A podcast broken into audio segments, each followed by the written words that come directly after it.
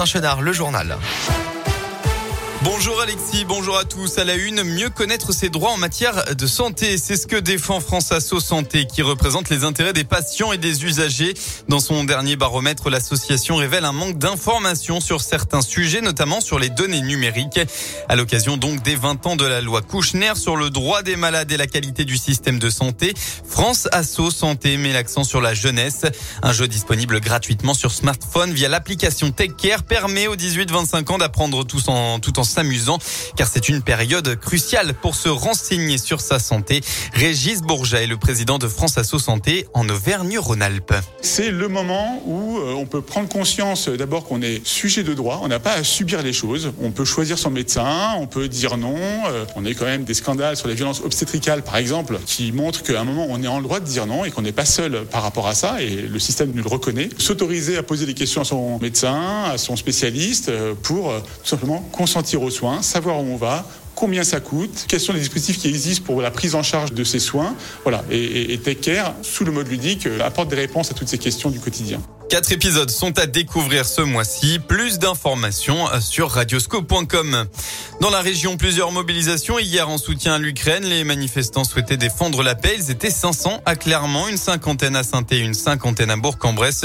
Une autre manifestation est prévue cet après-midi à Lyon.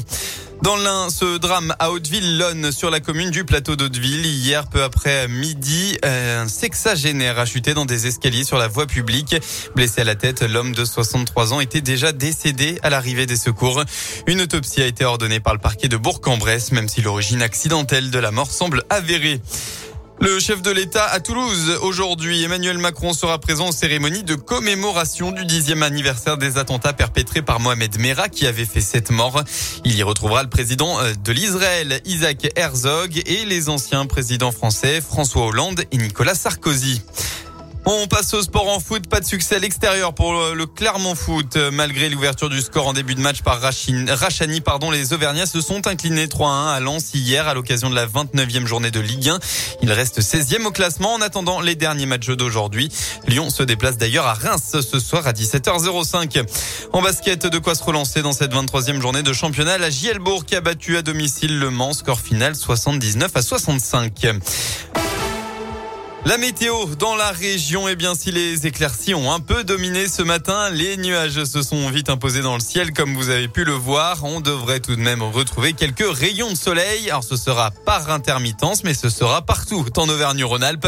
Et puis, côté Mercure, enfin, vous aurez au maximum de votre journée entre 13 et 15 degrés. Très bonne journée à tous. À l'écoute de Radio Scoop.